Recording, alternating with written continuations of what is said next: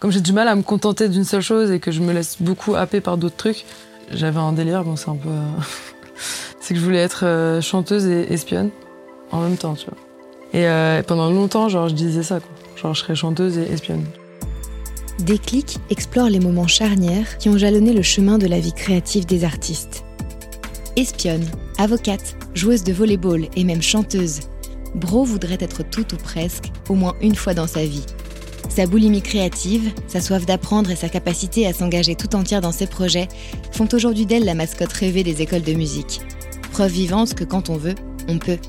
Ce qui ne l'empêche pas d'être lucide sur son parcours. Si son entourage n'avait pas été un terrain propice, elle ne serait probablement pas la même. Ça aurait été bien dommage. Mon premier souvenir musical, euh, euh, c'est un concert. C'est le concert de Danny Briand. Quand j'avais, euh, je pense, 4 ans, je suis allée, voir Danny Briand en concert avec ma grand-mère, qui s'appelle Danny aussi, pour la petite anecdote. Et, et je me souviens d'avoir vraiment adoré, d'avoir ressenti vraiment une espèce d'admiration pour lui. C'était un concert assis, donc je pense dans un théâtre, euh, peut-être la Cigale ou un truc comme ça. Et euh, il passait dans les, ouais, dans les rangées et tout. Et à un moment, il est passé à côté de moi et tout. Et je me rappelle avoir trouvé ça euh, complètement, complètement fou comme situation. Et donc, c'est vraiment mon premier souvenir avec, avec la musique, je pense. Tout ce que je faisais avec ma grand-mère de manière générale, ça m'a poussé quand même vachement dans, dans euh, l'entreprise d'un de, métier artistique, ou même d'une pratique artistique pour commencer. Parce que euh, bah, c'est quelqu'un euh, qui a l'esprit hyper ouvert et qui nous a. Enfin, je dis nous parce que j'ai un petit frère, mais ouais, qui nous a beaucoup emmenés à des concerts, qui nous a fait voyager quand on était petit, etc. C'est quelqu'un qui aime beaucoup voyager. Et, et, donc je pense que ouais, c'est plus les sorties avec ma grand-mère que Danny Briand à proprement parler. Mais, euh, mais ouais, c'est vraiment euh, la relation avec elle euh, qui, qui m'a poussé là-dedans. C'est elle qui m'a acheté, quand j'étais jeune, elle m'a acheté un piano, qui est quand même. forcément, on va pousser très vite vers la pratique artistique et tout. Et elle a vraiment projeté ce truc-là sur moi. Elle me faisait danser et tout. Je me rappelle alors danser le rock avec elle. On écoutait Santana, on écoutait Michael Jackson. Euh, et, même Diam, c'est tout. En plus, c'est quelqu'un qui, qui se met tout le temps à la page. Parce que, encore aujourd'hui, euh, elle écoute euh, genre Bruno Mars et tout. elle est vraiment dans, dans le game, en fait. Et du coup, ouais, c'est quelqu'un qui m'a beaucoup inspiré à ce niveau-là, je pense. La musique, c'est plus un choix perso, parce qu'en vrai, c'est pas ce qui était le plus au centre de mon éducation. Euh, même si ça faisait partie euh, des, choses que j'ai pu faire, j'ai pas grandi dans une immense culture musicale. Mes parents sont pas particulièrement fans d'artistes musicaux. En revanche, chez moi, il y avait plus euh, des, livres. Donc c'est plus la littérature, les romans, la philosophie. Ma mère, elle a, fait de la philo, elle a fait des études de philo, et mon père, il est dans le cinéma. Enfin, il est dans les documentaires, mais donc on est plus dans dans, ces, types de, de contenus-là que, la musique. Euh. Donc la musique, c'est plus un choix que j'ai fait moi plus tard.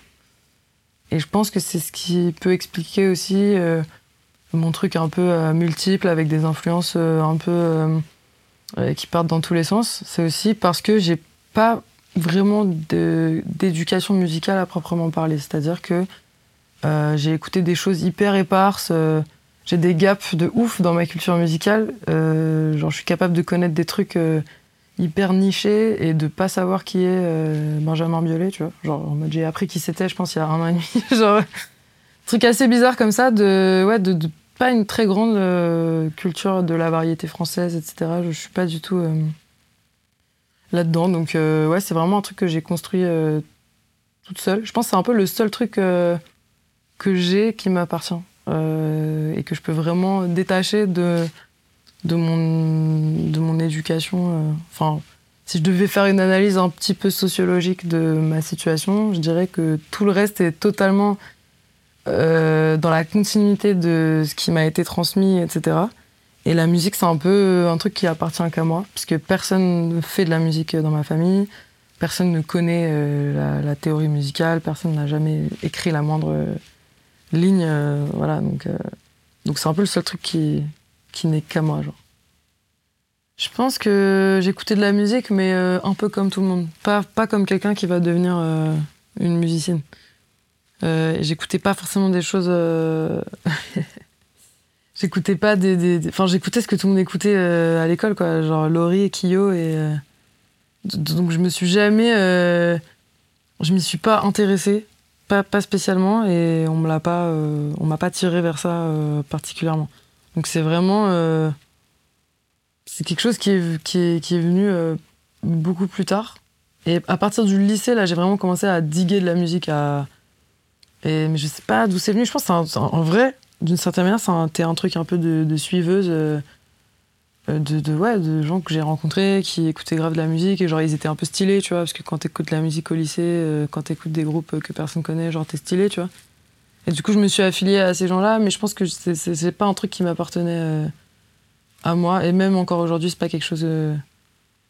En vrai, c'est bizarre ce que je veux dire, mais je, crois que je suis pas. Je suis plus une, une, faiseuse de musique qu'une auditrice euh, de musique. J'ai jamais été euh, passionnée par les autres. Euh, par les autres. Je pense que j'ai toujours vu la vie par le prisme de moi, qu'est-ce que je peux faire moi, activement. Une fois, après avoir observé ce que tout le monde faisait autour, comment moi je vais, je vais faire.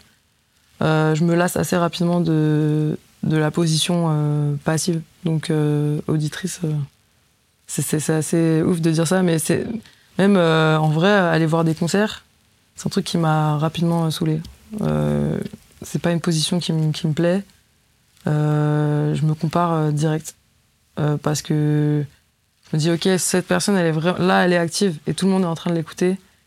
Donc, moi, c'est ça que j'ai envie de faire. depuis le début, c'est ça. Et, et, même, même tu vois, quand je regardais des films quand j'étais petite, il y avait genre un avocat qui, dans les films américains, qui allait faire son discours de son opening statement euh, dans, dans un Je me disais, moi, c'est ça, tu vois.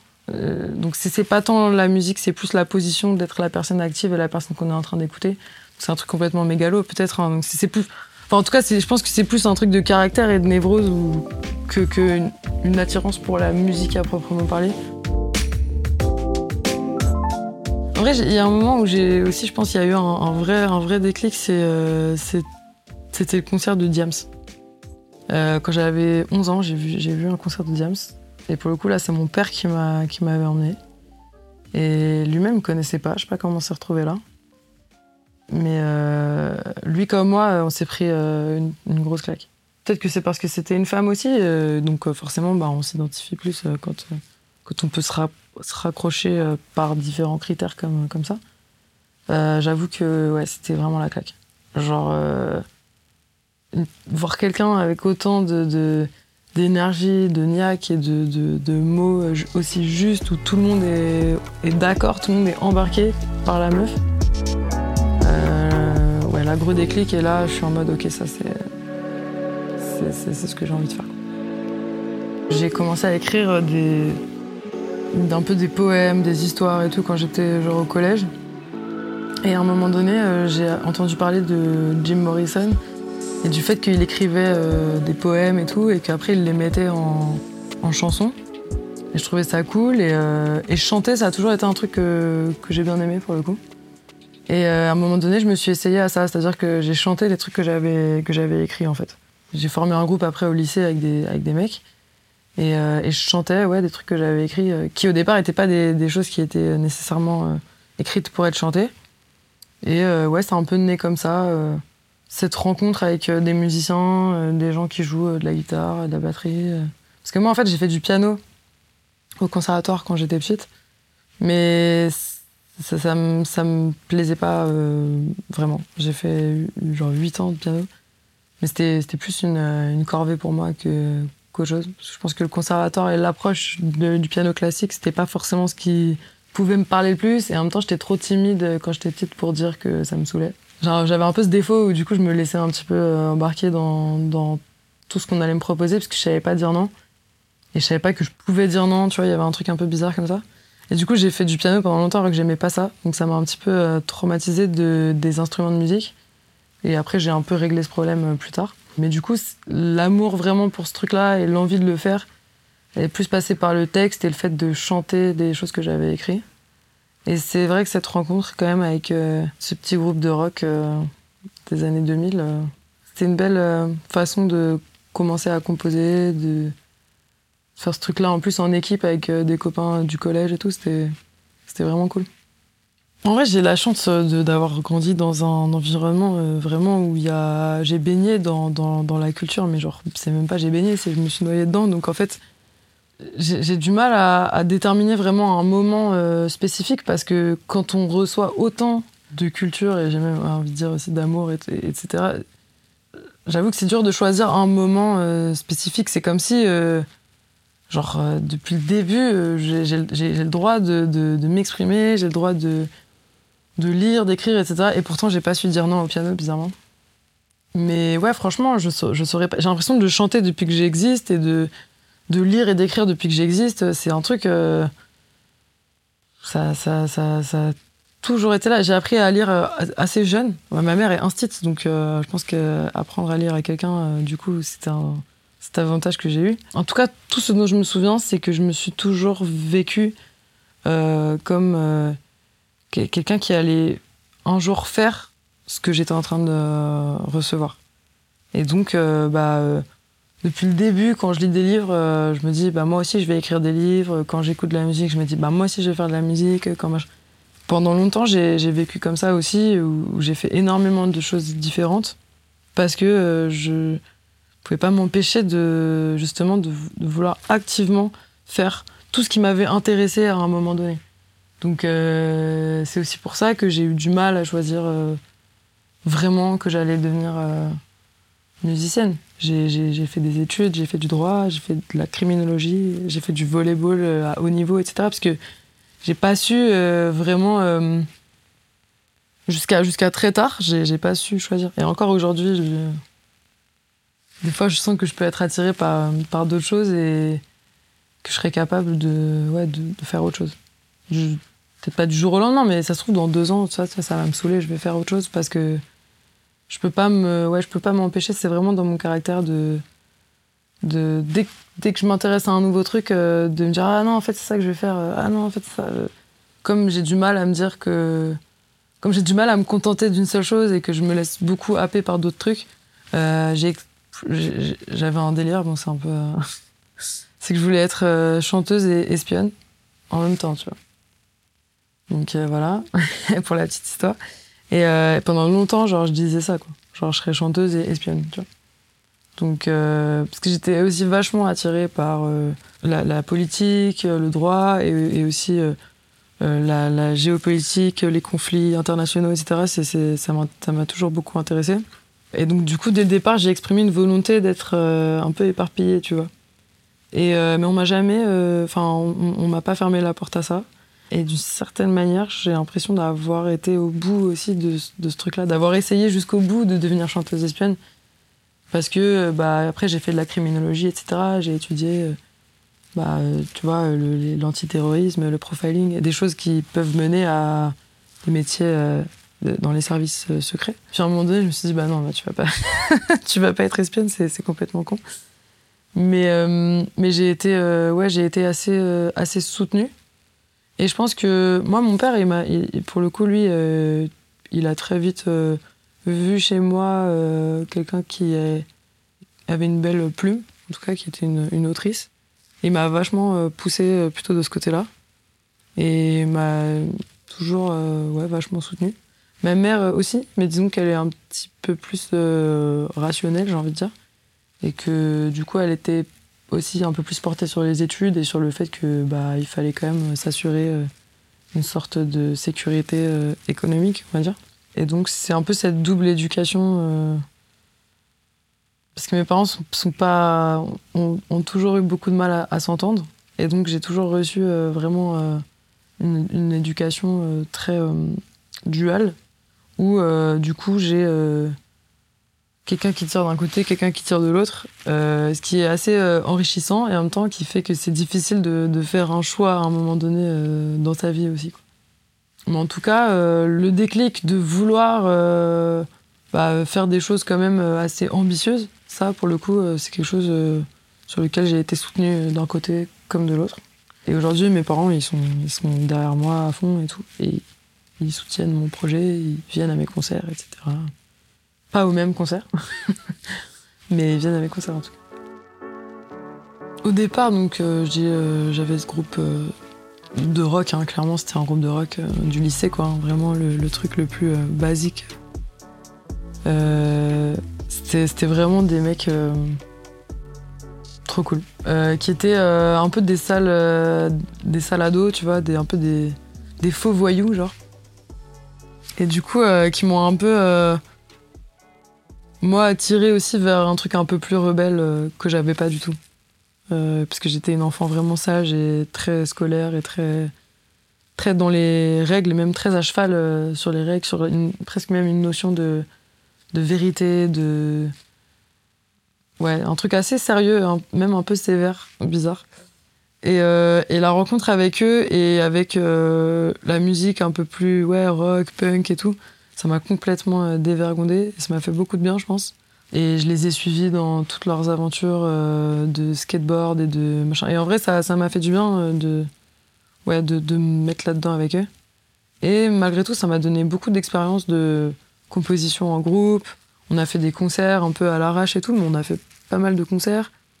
Et, franchement, c'est pouvoir déjà commencer à avoir une expérience bah, de, de, live et de, et de compo euh, aussi jeune, c'est en vrai. Euh, bah, ça, ça, a de la valeur en fait. Je vois la valeur que ça peut avoir euh, aujourd'hui et le, le, ouais, ça, le background que ça peut représenter.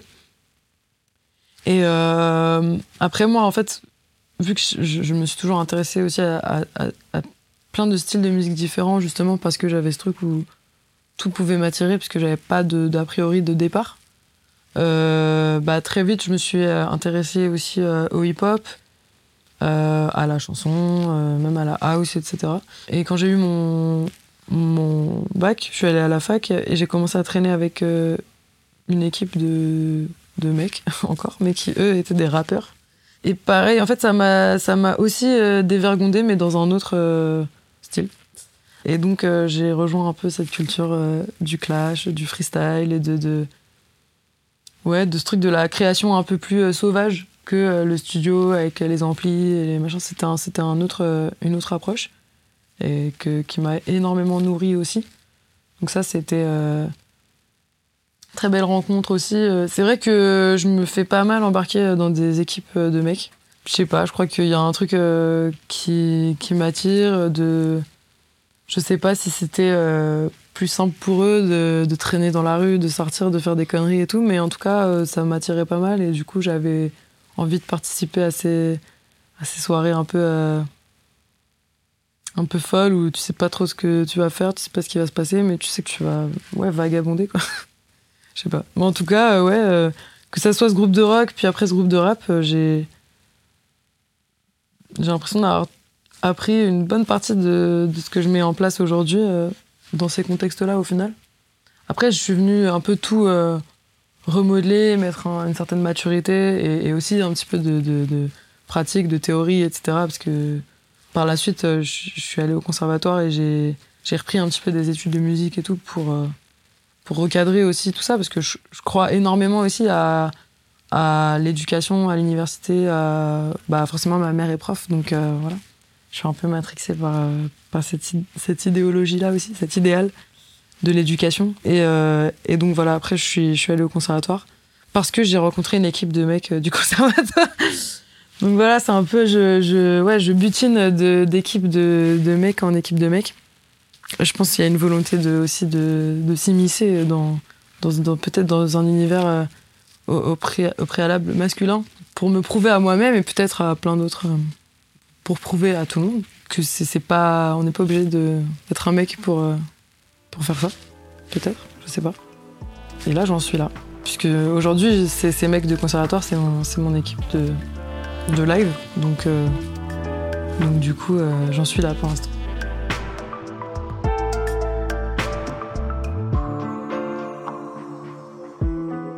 Mon premier concert, c'était, je crois, la fête de la musique, genre de ma ville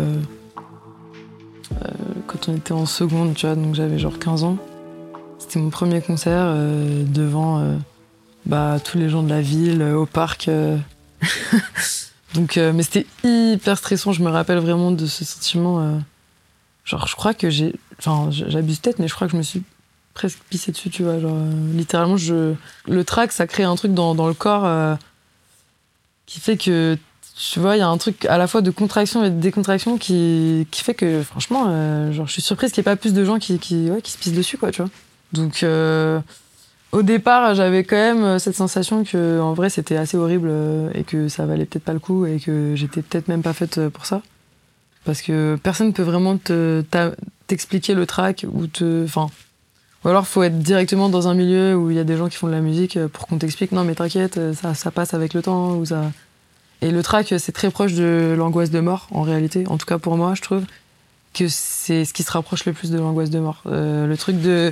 Quand il y a des turbulences de fou dans l'avion, tu sais, quand t'es genre. Euh, je trouve que le track, ça, ressemble un petit peu à, cette sensation de genre, t'as les mains froides. De, c'est, donc, c'est un peu. Euh, je me souviens pas du concert, je me souviens du track et de ce que c'était à quel point c'était. C'était dur à traverser. Et à cette époque-là, mon état d'esprit, de manière générale, vu que j'ai ce côté euh, que, j'avais depuis l'enfance assez sérieux, assez. Euh,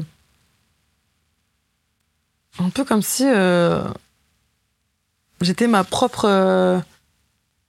ma propre patronne ou ma propre prof un peu sévère à l'intérieur de moi. Euh, comme si, euh, je sais pas si vous voyez dans le film Whiplash, là, le prof, euh, comme si j'étais un peu cette meuf-là à l'intérieur de moi-même. Et du coup, j'avais un côté, ouais, t'as commencé, donc tu vas, tu vas jusqu'au bout et tout. Et comme si j'allais m'infliger des espèces de d'obligations qui, je pense, viennent d'un désir au départ, mais que je vais, moi, très vite mettre sous forme d'injonction de, à, à réussir, je pense, ou du moins à, à, à terminer, tu vois. Et du coup, euh, vu que j'avais commencé ce truc-là, et que aussi il y avait une forme de, de, potentiel qui était là, parce que quand il n'y a pas de potentiel, je perds pas trop mon temps en général. Si je sens qu'il n'y a pas un premier grain de quelque chose, ça m'intéresse moins. Mais comme il y avait un potentiel et qu'il y avait des gens qui me disaient ouais tout tu chantes bien et tout il y a un truc euh, c'est cool euh, bah ça moi ça me suffit une, une, première forme de reconnaissance euh, ça me suffit à me dire ok let's go c'est parti pour 10 ans de de ça. Et, c'était pas d'ailleurs à cette époque là j'avais commencé le volet aussi. Il y avait pareil ces trucs de ah il y, a un potentiel pour l'instant t'es es vraiment éclaté mais il y a un potentiel tu vois. Et pareil euh, j'ai mis euh, j'ai mis beaucoup de temps à arrêter. D'ailleurs j'ai pas arrêté je fais encore du volet. Je pense que qu'il y a un truc où si on il suffit qu'il y ait une once de, ouais, de potentiel de talent ou de machin pour que je continue un truc et que je le fasse euh, jusqu'au bout. Et ça a été ça euh, aussi après avec le rap, quand j'ai rencontré euh, les, les, les, collègues. Et d'ailleurs, sur, sur toutes ces équipes de gens avec qui j'ai pratiqué la musique, je suis la seule qui, qui fait de la musique aujourd'hui. Vraiment, quoi, qui en fait son, son métier. Tous les autres ont, sont passés à autre chose, en fait, et font, font autre chose. Certains peut-être sont proches des milieux artistiques, etc., mais ne sont pas euh, musiciens. Donc je pense que dès le départ, même, même dans ces équipes-là où, où c'est des gens qui m'ont tiré, euh, il y avait quand même ce truc où c'était moi la plus sérieuse et c'était moi la plus déterre. Et, et avec du recul, je me dis c'est un peu comme si en vrai j'allais, j'étais allé chercher des choses dont j'avais besoin chez, des, chez d'autres gens je crois que je fonctionne vachement comme ça. Et, ça, c'est quelque chose que je pense, je tiens de ma grand-mère. Ma grand-mère, elle est vraiment comme ça, où elle est hyper ouverte à la rencontre et à ce que la rencontre peut t'apporter. Et à quel point ça peut changer ta vie, tu vois. Et moi, je crois que du coup, ça m'a appris à, avoir cette, ce truc de là, je suis ouverte, donc si tu as envie de me tirer vers quelque chose, je vais venir avec toi, tu vois. Je suis capable de rencontrer quelqu'un qui va me dire en vrai, il n'y a rien de plus fou que, euh, que de faire de l'escalade en montagne bah, je peux être dans un délire d'escalade en montagne. Ça va peut-être durer un an ou deux, tu vois. Mais je vais essayer d'aller de, d'aller au bout de ce truc pour être sûr que c'est. que je suis pas en train de passer à côté d'un truc qui pourrait être la passion d'une vie, tu vois. C'est dur euh, pour moi de pas euh, me laisser euh, embarquer par quelqu'un tous les jours, vois. La différence entre, entre mon expérience et celle des gens avec qui j'ai commencé à faire de la musique et qui finalement, eux, n'ont pas poursuivi dans cette, dans cette branche-là, je pense qu'elle elle, elle vient de différents critères. je pense qu'il y a une approche. Enfin, c'est peut-être un peu euh, entre guillemets scientifique, mais il y a un truc un peu sociologique, on va pas se mentir, de euh, aujourd'hui si tu regardes qui est artiste, euh, moi dans mon entourage, les musiciens avec qui je travaille, etc., c'est quand même des gens dont les parents sont musiciens, dont les parents sont photographes, dont les parents sont peintres, dont les parents sont machin, ils ont un atelier, ils ont je sais pas quoi. Donc c'est quand même, faut quand même avoir pour se projeter dans cette vie-là, parce que c'est quand même un choix de, de, vie, euh, faut avoir déjà vu des gens qui sont dans cette vie-là. Parce que sinon, moi je pense notamment à ma mère, qui elle, euh, elle n'est pas artiste, euh, elle est prof, elle est dans une situation hyper stable. Même si elle veut, elle veut vraiment ma liberté, elle veut mon bien, etc., plus difficile pour elle de se dire Quoi, tu vas faire ça Mais c'est pas, pas, un métier, ça, c'est chelou, tu vois. donc en vrai, pour, pour se projeter là-dedans, il faut avoir vu des gens là-dedans et je pense que du coup, il y a une sorte, il y a quand même dans, dans la musique et dans l'art de manière générale une sorte de reproduction euh, sociale euh, qui, est, qui, est, complètement euh, palpable. Et je pense qu'on peut très facilement prouver par des, une observation assez basique. Donc moi, je pense que déjà mon père, le fait qu'il soit dans l'audiovisuel, les documentaires, etc. Moi, mon père, il a été président des congés spectacles. C'est quand même le mec, il a inventé la mutuelle des intermittents du spectacle. Donc que je sois intermittente du spectacle, euh, enfin tu vois, il y a un moment donné, euh, je, et je, je, sais qu'il y a une forme de libre arbitre en moi et que j'ai fait des choix. Je sais aussi que c'est des choix qui sont rendus possibles par le fait que mon père était président du congé spectacle. Tu vois, non mais c'est quand même, faut quand même, euh, voilà, se rappeler de ces choses-là. Et, quand je pense aux gens avec qui je faisais de la musique, il y a différents profils en fait. Il y a ceux qui sont issus d'une espèce de bourgeoisie coincée, machin, qui va faire du rock cinq minutes, mais qui de toute façon va finir par avoir un vrai job parce qu'en fait euh, les, les, parents ne sont pas dans un soutien par rapport à ça et projettent quelque chose de, de très traditionnel etc donc ça va être très dur de, de, de s'extirper de ce truc là etc donc de toute façon bah, tu vas reprendre ton chemin euh, comme euh, tu, tu, devais le, le, suivre et après tu as, l'inverse tu as ceux qui sont dans des milieux hyper modestes où c'est compliqué donc du coup il faut bosser euh, il faut gagner sa vie parce qu'il faut aider tes parents à payer leur loyer etc machin. et donc t'es pas là à rêver que tu vas devenir euh, chanteur de, jazz, tu vois. Évidemment, il y a des exceptions à tout ça, et ça, c'est hyper beau. Et ça, c'est j'en rencontre tous les jours dans la musique, et c'est c'est trop stylé, et c'est des gens qui ont plein de choses à raconter par ailleurs. Et, je parle à la fois des gens issus des classes populaires et à la fois des, gens qui se sont extirpés aussi de leur euh, carcan euh, traditionnel. Donc c'est toujours des gens très intéressants, je trouve. Mais je pense que la différence, elle est quand même déjà au départ sociologique. Et après, elle est aussi, je pense, pour ce qui est de mon libre arbitre, dans euh, cette rigueur que, j'ai, je pense, qui est de faire les choses jusqu'au bout. Et c'est pour ça aussi que j'ai mon diplôme, j'ai mon master euh, en parallèle d'avoir euh, poussé ce truc. Après, j'ai pas de life, donc c'est un autre problème. Et ça, il faut que j'en parle à, un professionnel. Après, je pense qu'il y a évidemment une part de, hasard. De hasard, d'époque de, aussi. Qu'est-ce que tu représentes pour l'époque? Et est-ce que tu peux vraiment avoir cette, place d'artiste par rapport à ce que tu racontes? Ou à ce que tu représentes purement par rapport à ce que t'es? Parfois, il y a des virages qui, qui peuvent pas être pris euh, purement parce qu'il n'y a pas la chance aussi. Et tu vois, là, je te parle, là, là, pour l'instant, je suis, artiste, mais si ça se trouve, à un moment donné, je vais rater un virage et je vais devoir euh, finir. Euh, je vais devoir changer de, perspective parce que ça va, va peut-être pas marcher au final, tu vois. Donc, je pense qu'il y a aussi quand même, bah, forcément, la chance, les partenaires professionnels, les rencontres. on va pas se mentir, la musique, c'est une industrie il y a aussi cet aspect-là de, est-ce que ce que tu proposes euh, potentiellement est rentable à un moment donné ou non? Est-ce que tu es dans quelque chose qui est proche de ce qu'on peut appeler la pop euh, et, donc quelque chose qui peut se vendre? Ou est-ce que tu t'inscris dans un style, euh, je sais pas, est-ce que tu, par exemple tu fais du jazz, tu t'inscris dans le jazz, tu as ta place dans le jazz parce que là, le jazz, à tes moments, il a besoin de ce projet-là pour continuer à grandir, etc. Donc euh, les places, elles sont, elles sont chères quand même. Euh, c'est franchement, faut, faut vraiment avoir euh, envie, parce que même quand t'es dedans, il y a tellement d'obstacles et de déceptions. Genre franchement, le nombre de, de déceptions par jour, enfin vraiment, c'est assez, c'est assez fou. Genre, il y a des gens qui, malgré eux, sans s'en rendre compte, jouent avec tes envies, parce qu'ils ont entre les mains quelque chose qui pourrait changer ta vie Et je pense qu'ils se rendent pas compte parce qu'eux, ils sont pas dans, la même urgence que toi, parce qu'ils sont pas euh, dans un rapport de, passion à ce qu'ils font, tu vois. Et du coup, en fait, ils vont te le mettre un peu comme ça sous le nez, euh, sans se rendre compte qu'en fait, là, ils sont en train de potentiellement te vendre un truc qui va changer ta life.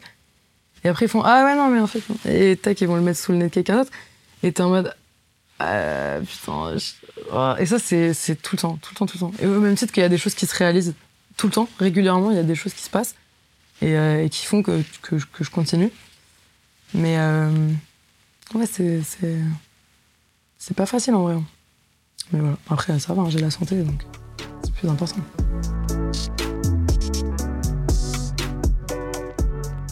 En, réalité, c'est vraiment la rencontre que j'ai eue avec euh, une fille qui s'appelle Cassandre, qui, euh, et qui est, euh, bah, c'est ma manageuse en fait. C'est aussi ma bouqueuse.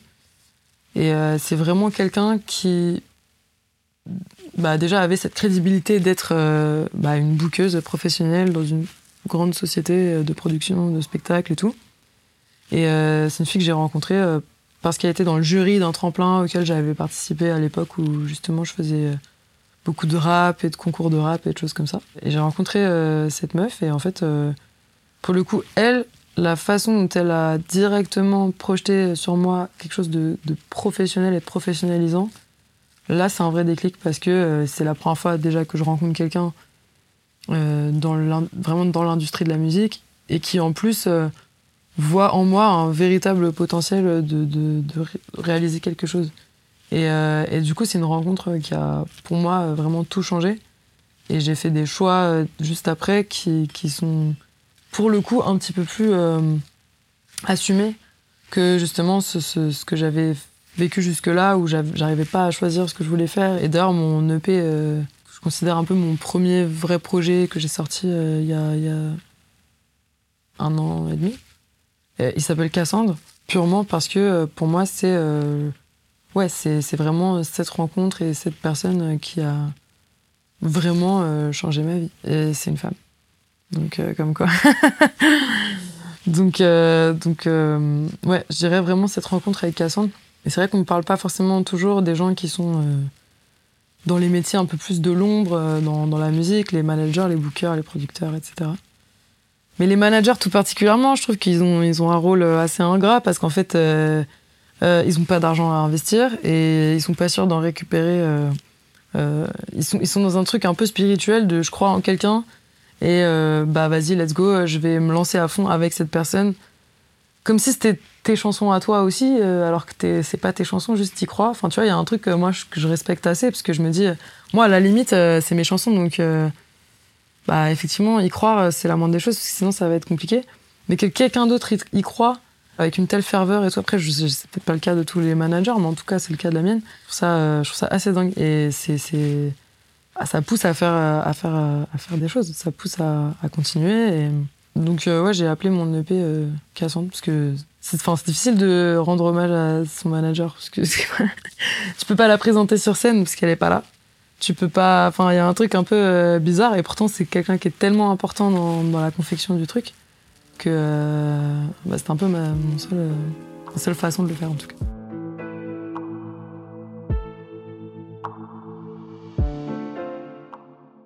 En, parallèle de, l'entreprise vraiment euh, professionnelle, le, sentiment purement philosophique d'être artiste, ça je l'ai eu très très vite. Et parce que l'urgence de créer, c'est quelque chose qui a toujours été là. je crois qu'il y a une forme d'urgence de, parler en tout cas d'exprimer avec les mots, pour ma part. Je sais qu'il y a des gens euh, qui justement euh, utilisent l'art pour euh, éviter les mots. Donc c'est plus après à chacun son histoire, etc. Mais moi, c'est vraiment me rapprocher des mots, essayer avec les mots de me rapprocher le plus possible de, la vérité, enfin de ma vérité en tout cas, de ce que je pense. Genre essayer de, de, ouais, de dire ce que je pense. Parce que ce que tu penses, bah c'est pas des mots, enfin c'est d'image de quelque chose, une espèce de logique que toi tu vois, mais que peut-être les autres ils voient pas. Du coup, comment tu vas mettre des mots là-dessus, tu vois? Et, c'est, du coup, c'est, un peu le truc du, texte euh, artistique, de l'expression artistique par le texte. Moi, c'est une urgence que j'ai, toujours eu, toujours eu besoin de, ouais, de mettre des mots sur ce que je ressens, de mettre des mots sur ce que je vois, d'essayer de m'expliquer euh, les choses et tout, par les mots. Donc, euh, ouais, je me sens artiste, ça, il n'y a aucun doute. par rapport à ça. Après, qu'est-ce que c'est un artiste? Encore une fois, je pense que c'est vraiment mon côté académique hein, qui revient toujours. parce que j'ai du mal en fait à, parler des choses sans d'abord poser un contexte social et économique et politique euh, c'est un peu comme si à chaque fois que tu me poses une question, j'étais en train d'écrire un mémoire. Donc tu sais, je fais les biais de perception. Je te dis alors attends, euh, je vais répondre à ta question, mais d'abord, je veux juste être sûr qu'on est sur le même euh, rapport au niveau du contexte dans lequel on, parle. Être artiste aujourd'hui, c'est aussi une démarche, je pense, purement rationnelle d'un néolibéral de vouloir faire de l'argent parce que c'est un moyen de faire de l'argent aujourd'hui. Je pense vraiment que euh, ça, tu peux te projeter dans le fait d'être artiste parce que ça va t'apporter des avantages euh, économiques et en nature. Parce que quand tu es artiste, tu as plein d'avantages en fait. Euh, c'est bizarre, il y a un truc bizarre comme ça de eh mais elle est artiste et tout. Franchement, le nombre de trucs que je paye pas, tu vois. Genre, en vrai, je gagne pas beaucoup d'argent moi dans ma vie, mais j'ai tellement d'avantages en nature, de trucs qui me sont offert, donné, euh, non mais c'est la prod qui paye, non mais c'est machin. C'est comme si, tu vois, c'est comme si mon salaire il était, euh, tu vois, peut-être le double de ce qu'il est vraiment, tu vois. Ce qui est assez euh, étrange, c'est cette position bizarre qui je pense attire plein de gens qui sont peut-être même pas des artistes au départ, mais qui sont qui sont pas cons, enfin qui sont malins, qui sont intéressés et qui se disent ou qui aiment bien peut-être la, la, posture que ça peut représenter, la représentation que c'est. C'est comme les gens qui font de la politique pas parce qu'ils sont euh, passionnés par euh, le système, le gouvernement, le machin, comment gérer euh, un peuple, etc., mais qu'ils le font purement parce que c'est une position intéressante. Et l'artiste, c'est une position hyper, intéressante dans la société. Enfin, à partir d'un certain niveau qui est vraiment pas très difficile à, atteindre, parce que moi, je suis pas une resta, tu vois, mais juste, je suis à un premier niveau de, reconnaissance. Franchement, j'ai plein de trucs. Je vais à des soirées de ouf. je sais pas comment dire, il y a un truc bizarre comme ça de d'acquis, tu vois. Donc euh, je pense qu'être artiste, euh, philosophiquement, c'est un truc. Il y a plein de gens qui sont artistes philosophiquement, mais qui le sont pas euh, activement. Genre, tu vois, moi je pense, j'ai une pote qui est juriste. je suis désolée, moi pour moi, cette, meuf, c'est une artiste, en fait. Mais c'est juste que son mode d'expression, il est. Elle n'a pas besoin de, de, de, se mettre dans un art en particulier. Juste quand elle parle, quand elle pense, comment elle vit avec les gens, comment elle aborde les gens. C'est une artiste en fait. Donc euh, il y, a, la définition philosophique qui est euh, presque un truc qui est en soi et que, qui, est, un espèce de symptôme, un truc que, un syndrome plutôt, genre de, une façon de vivre en fait, et une façon de, d'aborder la liberté en étant dans la création. Mais, euh, mais par contre, être un artiste au sens euh, euh, industriel, euh, au sens libéral, au sens même juridique du terme. Ça, peut, ça peut être n'importe qui qui devient un artiste. Techniquement, un artiste, c'est ce qui est écrit dans le, dans le code du travail. Tu vois. vrai, et en vrai, je trouve ça cool aussi, des fois, de démystifier un peu ce truc et de dire Ouais, bah lui, il est souffleur de verre, c'est un artiste. Enfin, tout le monde est. Il y a plein de métiers que tu peux très vite rapprocher de, ça et dire Ouais, c'est des artistes. Et moi, j'aime bien me dire, euh, tu vois, quand je suis en tournée avec ma, ma team, il y a des musiciens, il y, y, a un technicien du son, tu vois. Euh, je suis en mode, bon, bah, on est une équipe d'artistes, tu vois. Genre, certes, c'est moi, c'est mon nom, c'est mes textes, c'est ma chance, c'est moi qui parle au public, etc. Mais c'est purement, c'est presque un truc d'organisation. Parce qu'au final, à la fin, juste on fait un spectacle, on propose un spectacle. Après, la question de qui a fait quoi, j'ai envie de dire, elle est presque. Euh, c'est l'organisation de la société. C'est comme, euh, tu vois, à l'école, il y a la directrice, il y a les profs, il y a les dames qui aident à, faire la sieste aux enfants. À la fin, globalement, c'est le système éducatif. J'ai envie de dire, qui fait quoi On s'en fiche un petit peu. Est-ce que c'est bien organisé? Est-ce que tout se passe bien? C'est la moindre des choses. Euh, moi, j'ai un peu cette vision aussi, euh, un peu un peu marxiste, mais tu vois, de, genre, en fait, on, est tous là pour travailler pour le même truc. Il s'avère que c'est mon nom et que c'est ma tête, mais c'est purement parce que j'ai prêté mon nom et ma tête. Euh, pour moi, c'est un projet un petit peu plus grand que ça. C'est euh, le spectacle, en fait. On, fournit le spectacle aux gens. C'est important, ouais, de, des fois, de démystifier un petit peu et de pas se prendre pour, euh, pour la queue d'une porte. Vous venez d'écouter Déclic, un programme boucan produit par Opal Prod. Cet épisode a été réalisé par Noé Termine et Théo Birambeau. Inès Jallet a assuré le suivi de production. Le mixage a été effectué par Manuel de Donder du studio Mégaphone. Si ce déclic vous a plu, n'hésitez pas à en parler autour de vous, à le partager et à nous laisser une note ou un avis. Pour découvrir d'autres épisodes, abonnez-vous et suivez-nous sur toutes les plateformes de streaming et les réseaux sociaux. Merci d'avoir écouté et à bientôt sur Boucan TV.